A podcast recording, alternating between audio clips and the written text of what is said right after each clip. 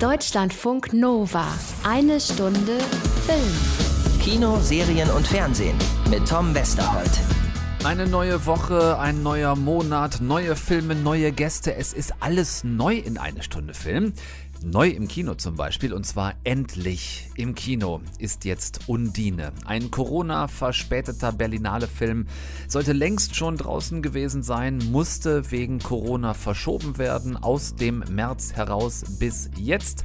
Und jetzt ist er endlich da. Sprechen wir heute drüber und zwar nicht nur unter uns, sondern auch mit seinem genialen Regisseur Christian Petzold.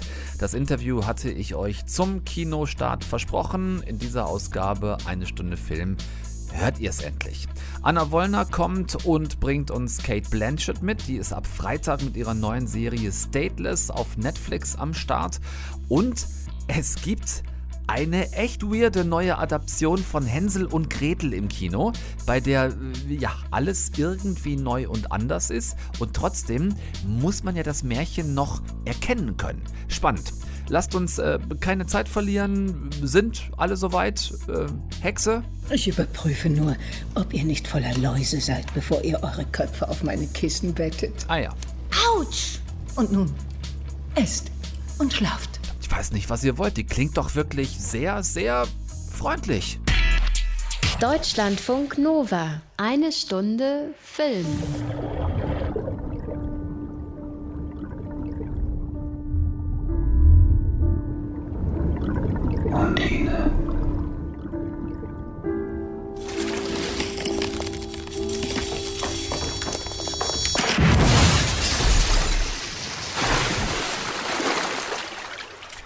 So klingt sie.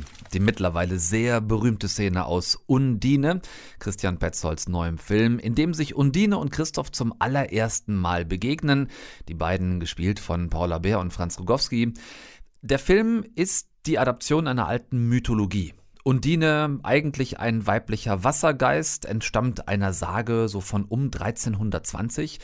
Ihre Geschichte in der Mythologie ist fix erklärt. Undine bekommt erst dann eine Seele, wenn sie sich mit einem Menschenmann vermählt, wird der ihr aber untreu, dann bringt sie ihm den Tod. Hier im Film spielt das alles im heutigen Berlin. Undine ist einfach eine junge Frau, eine Historikerin, die sehr in Johannes verliebt ist, gespielt von Jakob Matschens. Der allerdings verlässt sie und dann lernt Undine rein zufällig Christoph kennen. Der ist Industrietaucher und auf seine sehr zurückhaltende, schüchterne, wortkarge Art sofort extrem verliebt in die junge, geheimnisvolle Historikerin. Für ihn ist es Liebe auf den ersten Blick, als sie sich in diesem Restaurant gerade erst begegnen. Äh, das gigantische Aquarium, dort ein Riss bekommt und äh, Undine Christoph beherzt aus dem Weg reißt, damit ihn dieses Riesending nicht erschlägt. Die Szene, die ihr gerade eben gehört habt. Die zwei lernen sich langsam kennen und äh, Undine, ja, gerade vom coolen, hippen Johannes verarscht und verlassen, kann gar nicht glauben, dass es so was Reines wie Christoph, so eine ehrliche Seele wie ihn überhaupt geben kann. Du hast gesagt, dass du mich liebst. Für immer. Das hat mich glücklich gemacht. So glücklich, wie ich noch nie glücklich war.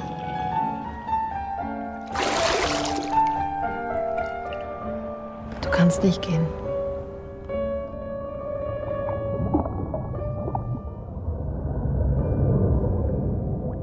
Das ist dann der Punkt, an dem es sich auch Christian Petzold einfach rausnimmt, seine im Realismus angesiedelte Geschichte ins Fabelhafte abgleiten zu lassen, ins mystisch-mythologische, die Historikerin Undine als Verbindungswesen zwischen dem neuen und dem alten Berlin zum Beispiel, einer neuen und einer sehr alten Gattung Mann und grundsätzlich der Frage nach den Unterschieden zwischen historisch und modern.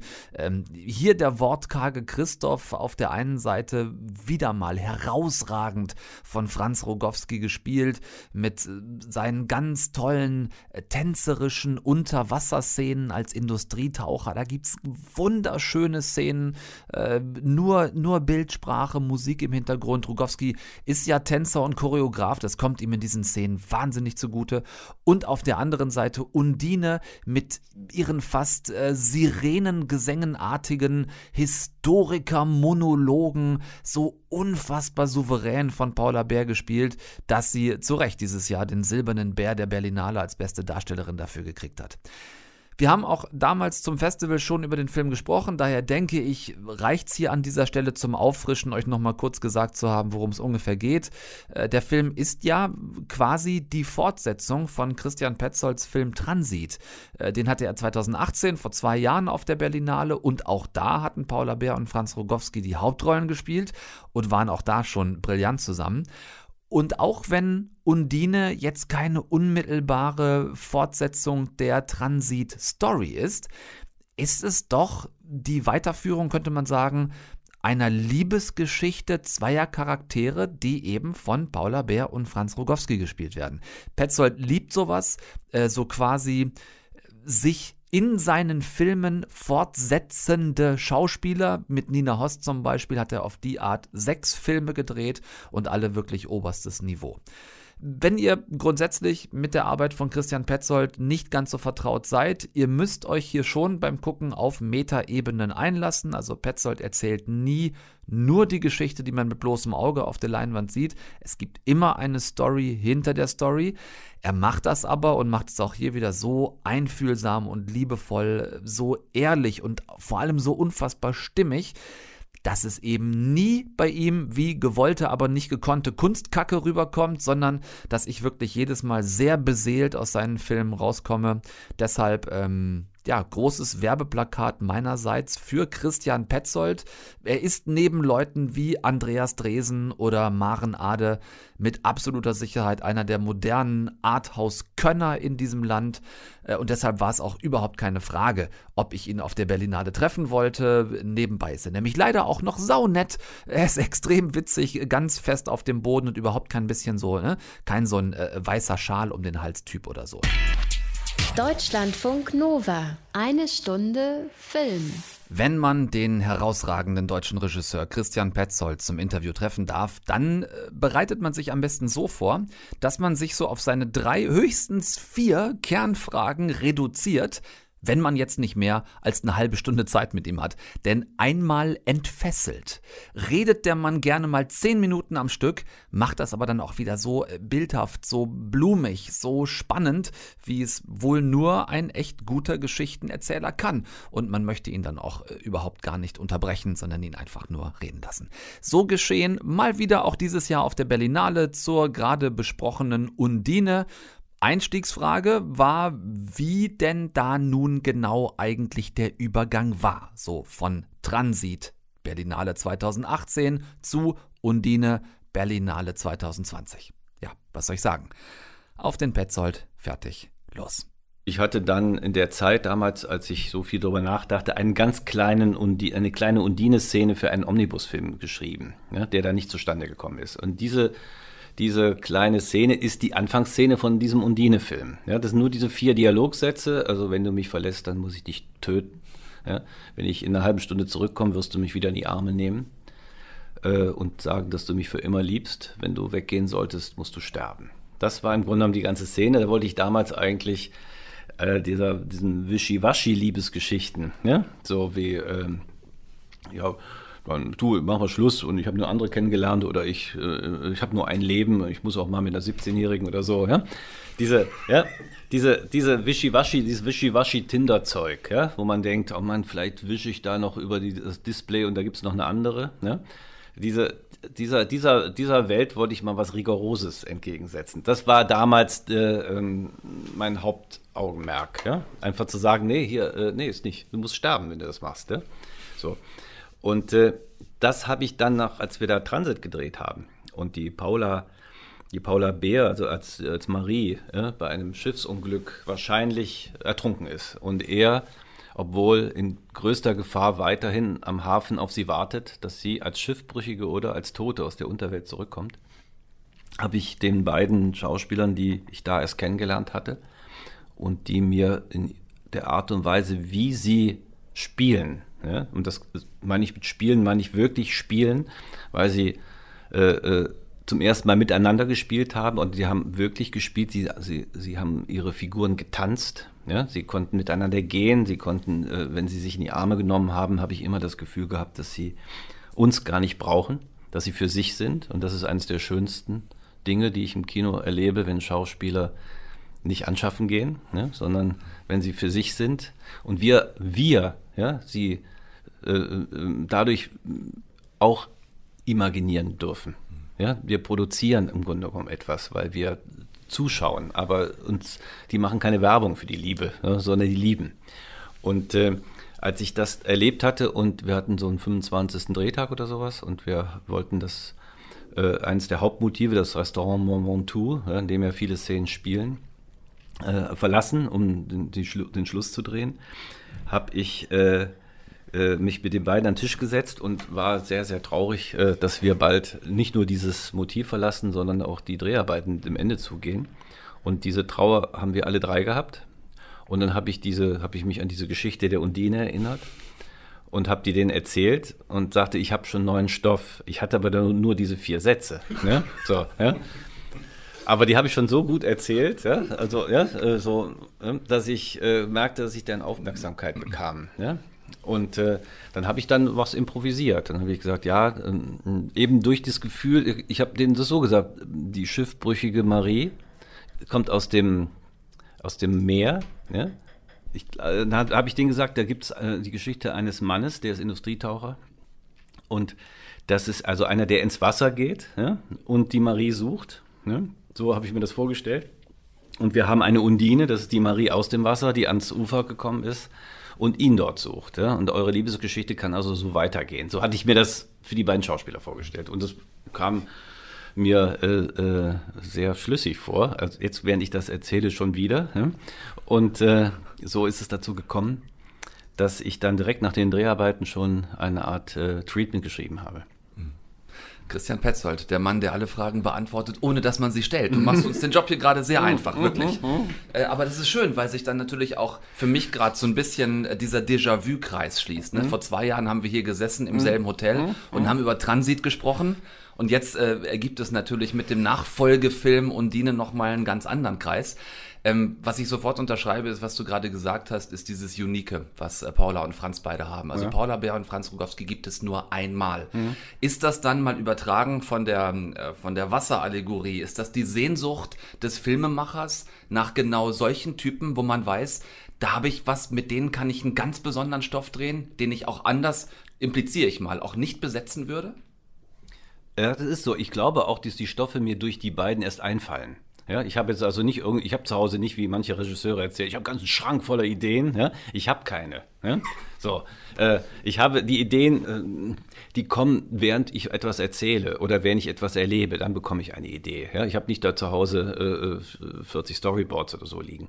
Und ähm, durch die Art und Weise, wie die beiden bei Transit, äh, ähm, wie, die, wie die sich begonnen haben zu lieben, ja? Und die, diese Liebe ja völlig sinnlos war, ja, weil sie liebt ja einen Toten. Ja, und er liebt eine Lebendige, die einen Toten liebt. Ja, und das ist ja, un, das ist ja unmöglich. Habe ich im Grunde darüber nachgedacht, wie könnte, ja, kam die nächste Geschichte zustande. Ja, das war bei Nina Hoss ja auch so. Ja, ich habe, Nina Hoss dachte ich immer, das ist äh, jemanden, eine Königin im Exil. Die geht so aufrecht, die gehört gar nicht hier in diese Welt, die ist irgendwo hier äh, äh, auf der Flucht äh, wie Anastasia oder sowas, die Zarentochter, die, ja, die ist so, die geht so ein bisschen fremd und neugierig, guckt sich alles so an, was mache ich denn eigentlich hier? Was sind das alles für Leute? Was habt ihr hier vor? Ja?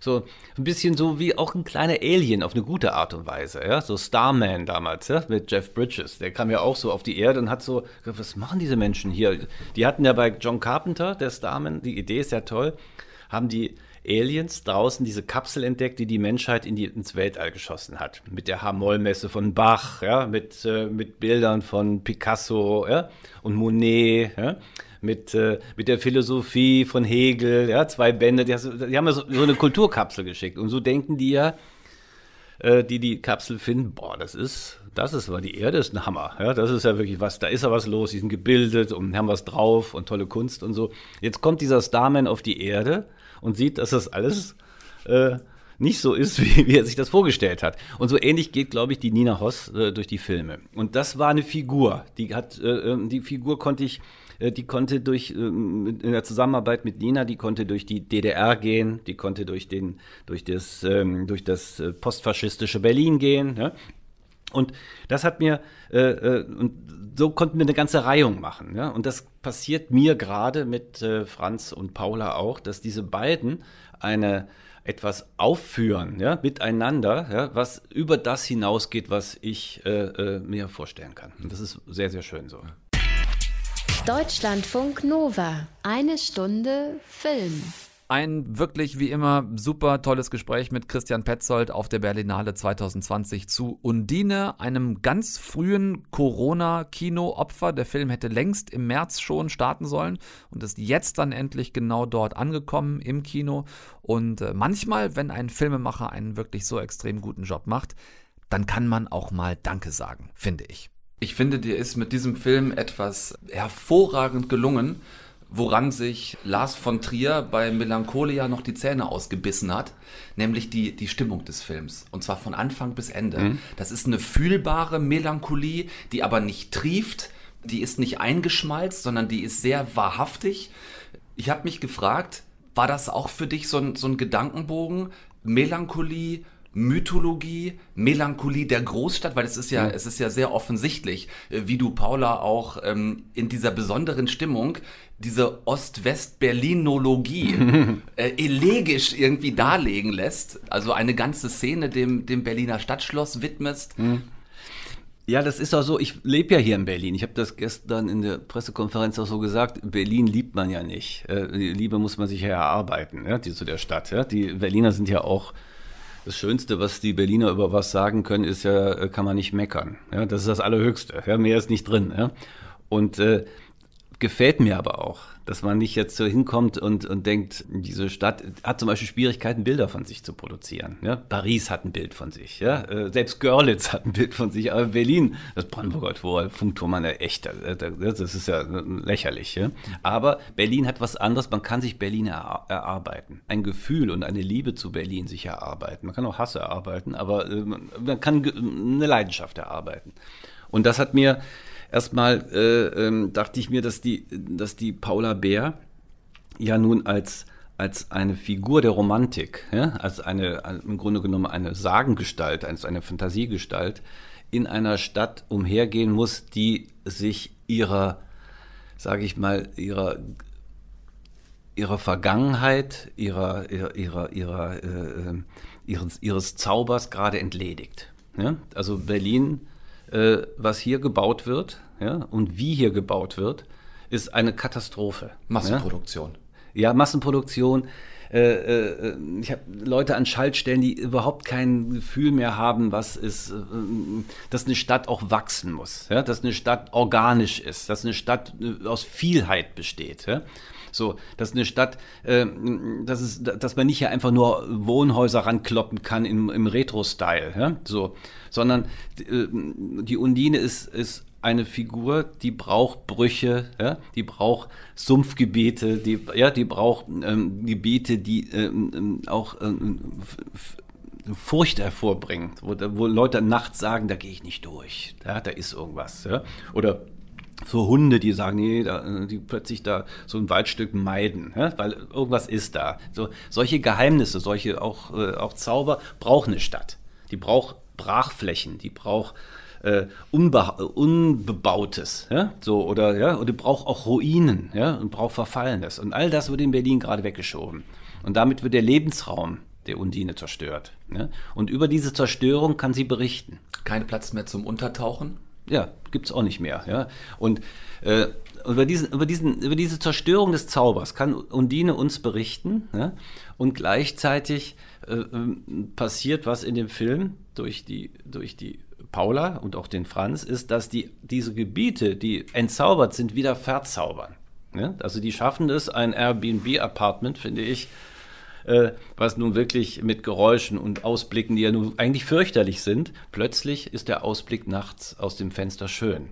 Ja? Und plötzlich ist eine Umarmung auf einem Balkon und ein Vortrag, ja, in dem sie sehen, wo man das Gefühl hat, wir hätten das Apartment unter Wasser gesetzt und die würden auch wie in einem Aquarium um, umeinander herumschwimmen, wird, äh, wird der sexy. Ja, und bezaubernd. Ja? Und das ist, das ist, glaube ich, es geht nicht darum, dass wir äh, eine Altstadt bauen in Berlin. Ja?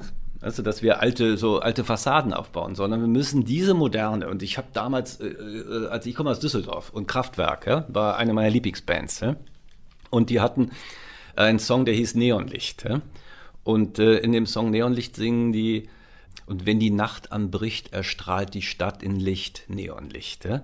Und die Schönheit ja, äh, einer, einer Straßenkreuzung bei Neonlicht mit Ampeln, die für sich schalten, ja, schafft es, die wieder zu bezaubern. Ja? Also im Grunde genommen äh, in der, in der Moderne, in, dem, in, in, diesen, in diesen modernen Häusern plötzlich doch wieder äh, Zaubern, Leidenschaften entstehen zu lassen. Das ist, glaube ich, die einzige Möglichkeit und also das, was Kino macht. Wenn das Kino anfängt, nur noch Filme zu machen in Kulissen, die äh, äh, schon den Zauber wie, wie bei Manufaktum oder so in sich tragen, dann äh, finde ich das Retro-Kacke. Ja? Also wie in der Musik, finde ich grauenhaft. Wenn, wenn, warum machen die Leute wie 60er Jahre Musik? Ja? Und, und, ja, so.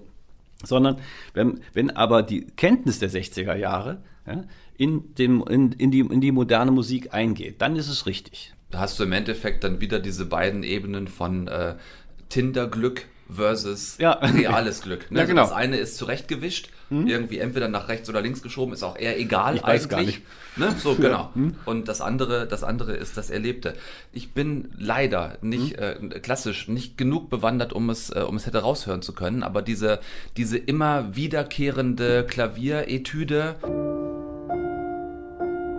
Warum die? Was hat die für dich für einen Wert, für einen Stellenwert? Wir hatten eine Musik vorher komponiert der Stefan Will hat eine Musik komponiert.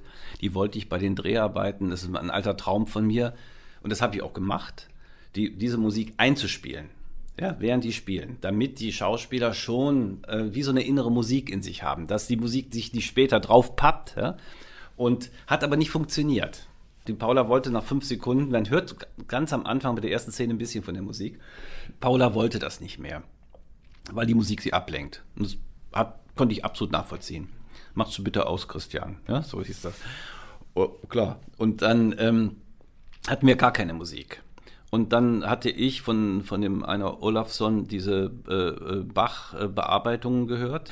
Und das wurde nochmal in der Transkription von dem Olafsson äh, noch einmal neu aufgenommen. Gerade als ich da gedreht habe, kam diese CD raus. Ja? Und dann habe ich diese CD mit zum Schneiderraum genommen und gesagt, das Stück ist fantastisch, weil es am Anfang einen Gang hat. Dann, dann, ja, geht das so.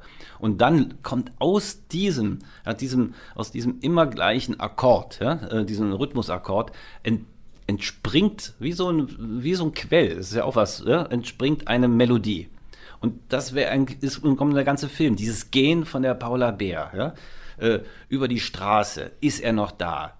Äh, das Gehen äh, äh, vom Bahnhof, ja, sie hat ja so viele Gänge, die, äh, die Bedeutungen haben. Alles diese Gänge sind doch Passagen, die erzählen. Und diese Passage von Bach ist äh, am Anfang ist im Grunde genommen ihre Musik. Und daraus kommt ein Thema, der, das sehr sentimental ist. Fast eine Melancholie, äh, eine Melancholie hat. Und die Melancholie ist die Melancholie einer verlorenen oder, oder vergehenden Liebe. Ja? Und das hatte die Bettina Böder und ich haben das da einfach mal drunter gelegt und ich habe sowas echt selten erlebt. Es war die Musik. Du hast den Namen Nina Hoss eben selbst schon fallen lassen. Mit der verbindet dich eine langjährige und sehr erfolgreiche Zusammenarbeit über sechs Filme, die ihr zusammen gemacht habt. Jetzt ist es mit Paula Bär und Franz Rogowski der zweite Film in Folge. Können wir davon für die Zukunft irgendwas ableiten? Ja, das bleibt irgendwie, man, man darf es nicht übertreiben. Ja, man kann ja, also bei, bei Nina und mir hat das ja elf Jahre gehalten, ja, sechs Filme und ein Theaterstück, das ist echt eine Menge, äh, oder zwölf Jahre, ja. Und äh, wir werden auch bestimmt die Arbeit irgendwann wieder aufnehmen, ne? Aber äh, die war, diese Exilgeschichte ist zu Ende erzählt, ja. So. Und äh, diese äh, Geschichte mit den beiden jetzt ist, weiß es nicht so, dass ich die nächsten fünf Filme nur mit denen mache. Ich habe auch zwischendurch die Polizeirufe mit Barbara Auer und Matthias Brandt gemacht, die auch, auch eine Liebesgeschichte, auch eine Weiterführung. Aber der nächste Film sieht danach aus, dass da wieder, wieder was mit den beiden passiert. Und dann kommt aber noch ein dritter dazu. Bleibt also spannend äh, im Filmgeschwader Petzold, Bea Rogowski. Ich hoffe auf weitere tolle Zusammenarbeiten. Äh, sieht ja ganz danach aus. Die bisher zweite der drei, Undine, ist jetzt erstmal im Kino. Deutschlandfunk Nova. Eine Stunde Film. Und Anna Wollner ist da. Hallo. Hallo, lieber Tom, einen wunderschönen guten Abend. Oh, das ist aber eine sehr, eine sehr freundliche Begrüßung. Hast du gute Laune heute? Ein bisschen. Liegt das äh, an der wahnsinnig aufregenden Frau, die du uns mitgebracht hast? Ja, ich muss ja ganz ehrlich sagen, ähm, ich bin verliebt in diese Stimme. Ja, die Stimme ist, äh, wir, wir tasten uns langsam mal ran. Die Stimme ist herausragend. Die Augen, finde ich, sind auch einigermaßen faszinierend. Der, der Mund hat was wahnsinnig Mysteriöses und äh, die ganze elfengleiche Gestalt etwas äh, bisweilen auch ähm, verstörend, beängstigend Schönes, finde ich. Ich würde eine Ehe eingehen, alleine mit den Wangenknochen. Oh, das ist sehr schön formuliert. Leute, wir sprechen über Kate Blanchett und du, Anna, hast sie getroffen. Ähm, auch Kate Blanchett hat verstanden mittlerweile, dass es keine äh, Niveaudiskrepanz mehr gibt, keine grundsätzliche zwischen Filmemachen und Serienmachen. Vor einigen Jahren war das für lange Zeit so gewesen. Mittlerweile kann man eigentlich fast sagen, dass jeder A-List Hollywood-Star sich nicht mehr zu fein ist, an einer Serie mitzuwirken oder sogar selbst eine zu produzieren. Das hat äh, Kate Blanchett gemacht mit Stateless, ist ab morgen auf Netflix neu draußen. Du hast die Serie natürlich schon geguckt und du hast Kate Blanchett getroffen, auch schon auf der Berlinale. Ähm, vielleicht fangen wir trotzdem, bevor wir auf die schönsten Wangenknochen der Welt zu sprechen kommen, vielleicht gucken wir trotzdem erstmal gemeinsam in die Serie. Was ist das?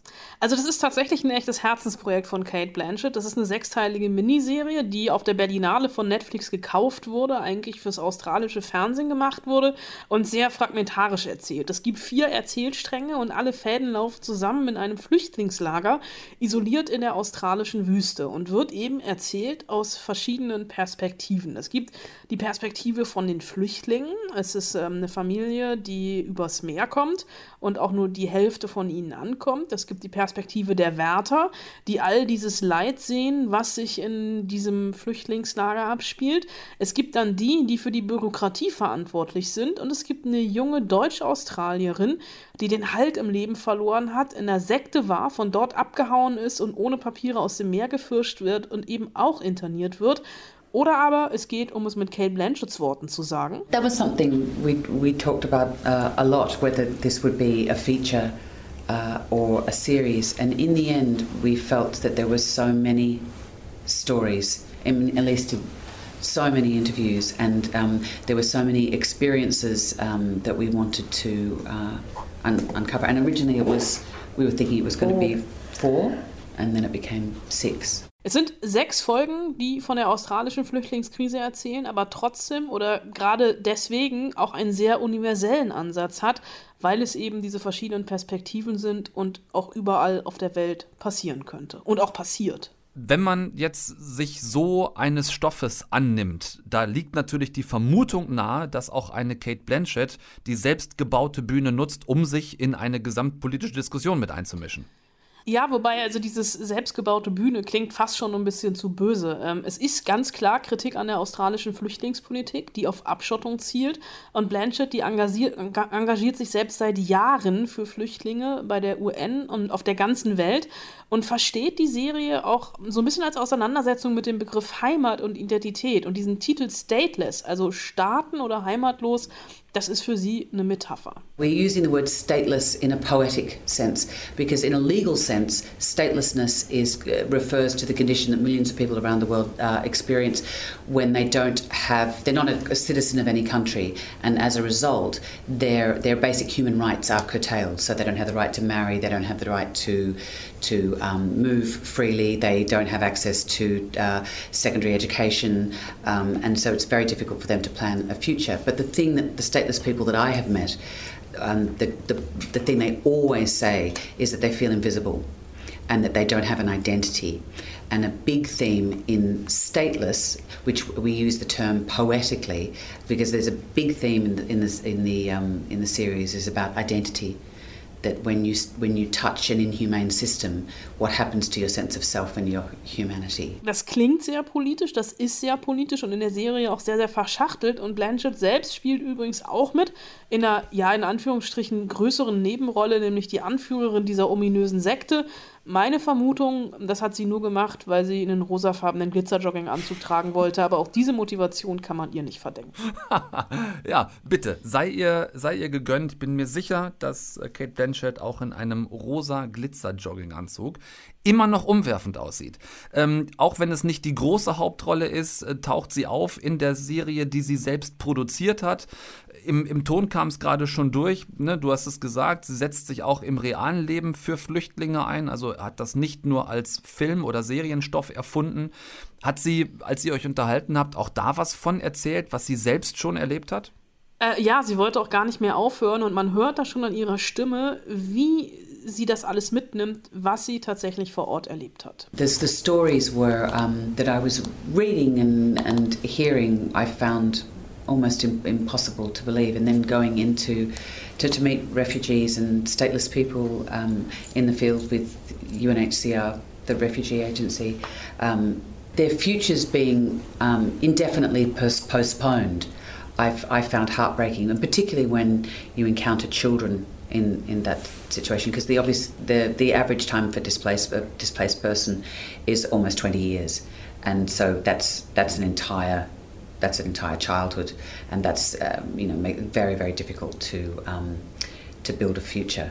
Out of that. So I find it heartbreaking as a, as a parent. Er, sie als Geschichtenerzählerin sieht natürlich ihre Aufgabe eben darin zu helfen, auch wenn das hier nur mit einer Geschichte als Bewegtbild geht, aber das funktioniert in Stateless trotzdem.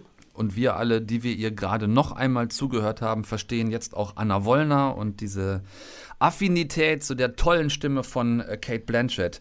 Die äh, Geschichte, die Kate Blanchett erzählt in Stateless, ist ab morgen auf Netflix zu sehen. Schaut rein und schaut im Original, dann könnt ihr euch diese tolle Stimme tatsächlich auch nochmal in Serienform anhören. Äh, danke, Anna, fürs Vorgucken und fürs Kate mitbringen. Sehr, sehr gerne. Deutschlandfunk Nova. Eine Stunde Film. Nimm deinen Bruder und geh zum Kloster. Wirf dich den Schwestern vor die Füße und bete, dass sie euch aufnehmen. Hänsel werden sie nicht aufnehmen. In einem Kloster. Und ich würde nie um eine Aufnahme bitten. Dann könnt ihr zwei schon anfangen, eure kleinen Gräber auszuheben. Also ich kenne die Geschichte irgendwie anders. Verschwindet!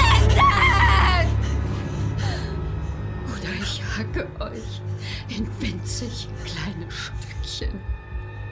Ja, es ist einiges anders in diesem Hänsel und Gretel, das da jetzt ins Kino kommt. Und das fängt schon damit an, dass der Film gar nicht Hänsel und Gretel heißt, sondern Gretel und Hänsel. Female Power im Knusper, Knusper, Knäuschenhäuschen. Gretel ist äh, hier die deutlich ältere der beiden ehemaligen Grimms Märchengeschwister. Ich würde sagen, vielleicht so äh, 12, 13, 14. Und Hänsel eher so äh, vielleicht 7 oder 8. Es ist auch hier, wie gerade gehört, nicht der Vater, der die Kinder im Wald aussetzt, sondern die Mutter, die die zwei völlig verarmten beiden aus dem Haus jagt, und zwar indem sie eine Axt in den Tisch jagt. Sie sollen sich durchschlagen bis zum Kloster, mitten durch den Wald und landen, mitten durch den Wald laufend. Wo? Na? Leute, bisschen mitmachen, ne? Ist für uns alle sechste Stunde. So, sie landen im Wald, wo? Genau, sie landen an dem Häuschen. Nein, nein, nein, nein, nein, nicht so schnell. Nicht an dem Häuschen aus Pfefferkuchenfein, sondern an dem Häuschen mit Pfefferkuchenfein drinnen. Gretel, es riecht nach Kuchen und da kann ich nicht widerstehen. Gretel, ich brauche was zu essen. Da, da ist die Geschichte dann doch eher Mystery, Fantasy, Horror, Thriller statt Märchen. Die Hütte im Wald, in der diese echt fiese Olle lebt, sieht von außen etwas zu schick für Mittelalter aus und ist drinnen ein reichhaltig gedeckter Tisch mit Braten, Kuchen und Keksen und auch die Bettchen für die Kinder sind schon gemacht. Ich überprüfe nur, ob ihr nicht voller Läuse seid, bevor ihr eure Köpfe auf meine Kissen bettet. Autsch! Reinlich genug. Und nun, esst und schlaft. Das sieht doch soweit erstmal einigermaßen gastfreundlich aus. Nur im Untergeschoss der Waldhütte, quasi im Hexenkeller, befindet sich eine wirklich amtliche Haunted House Dämonenwerkstatt, in der aus frisch gepressten Kindern eine Art äh, Superhexen Verjüngungslebenselixier gebraut wird. In diese Vorhölle soll Hänsel einziehen, sobald er fett genug zum Auspressen geworden ist. Und Gretel, das ist der Twist hier, Gretel hat selbst bisher unbemerkte Hexenkräfte, die sie anfangs in ihren echt weirden Horrorträumen entdeckt. Ups, sorry, hätte ich den Sound ankündigen sollen. Naja, wenigstens sind jetzt alle wach. Sodele. Gretel lässt sich also mit ihren eigenen Fähigkeiten erstmal von der alten Hexe nach und nach einlullen, die übrigens, hatte ich glaube ich noch gar nicht erwähnt, ungefähr so aussieht, wie ich mir Glenn Close nach einem Ultra Iron Man am Nordpol vorstellen würde. Wer Hänsel und Gretel Hexenjäger mit Jeremy Renner und Gemma Arterton, wer den bisher schräg fand, der wird in diesem Film hier ansatzlos aus dem Regal kippen. Das ist mal schräg. Hexe trifft auf Hexe und dazu ein wirklich bräsiger, verfressener kleiner Junge plus Albträume, Verführung durch die dunkle Seite der Macht. Also quasi ist die Hexe eigentlich Darth Vader und Gretel ist Luke Skywalker oder, äh, oder die Hexe ist der Imperator und Gretel der junge Anakin. Ich weiß es nicht. Es zieht sich auch alles wirklich ein bisschen in dem Film. Ich meine, wie lang ist das Märchen, ne, wenn man es vorliest? Viertelstunde vielleicht? Macht da mal knapp 90 Minuten Film draus. Ich sag's anders. Wenn ihr mit eurer Zeit nicht wisst wohin und ein fast leeres Kino im Moment für euch nicht schon gruselig genug ist, dann ab mit euch in Gretel und Hänsel. Ab dieser Woche neu draußen. Danach solltet ihr bis zum nächsten Enkel erstmal genug von den Gebrüdern Grimm haben sagt's und verbeugt sich höflich vor der geneigten Zuhörerschaft. Das war's nämlich mit einer Stunde Film für diese Woche. Ich bin raus und äh, wie jede Woche Tom Westerholt. Nächsten Dienstag nächste Folge. Gehabt euch wohl, verweilt in bester Gesundheit, äh, bis wir uns auf Wiederhören und vor allem guckt bloß nix, was ich nicht auch gucken würde. Tschüssikowski, bis Danimanski. Deutschlandfunk Nova. Eine Stunde Film. Jeden Dienstag um 20 Uhr. Mehr auf deutschlandfunknova.de.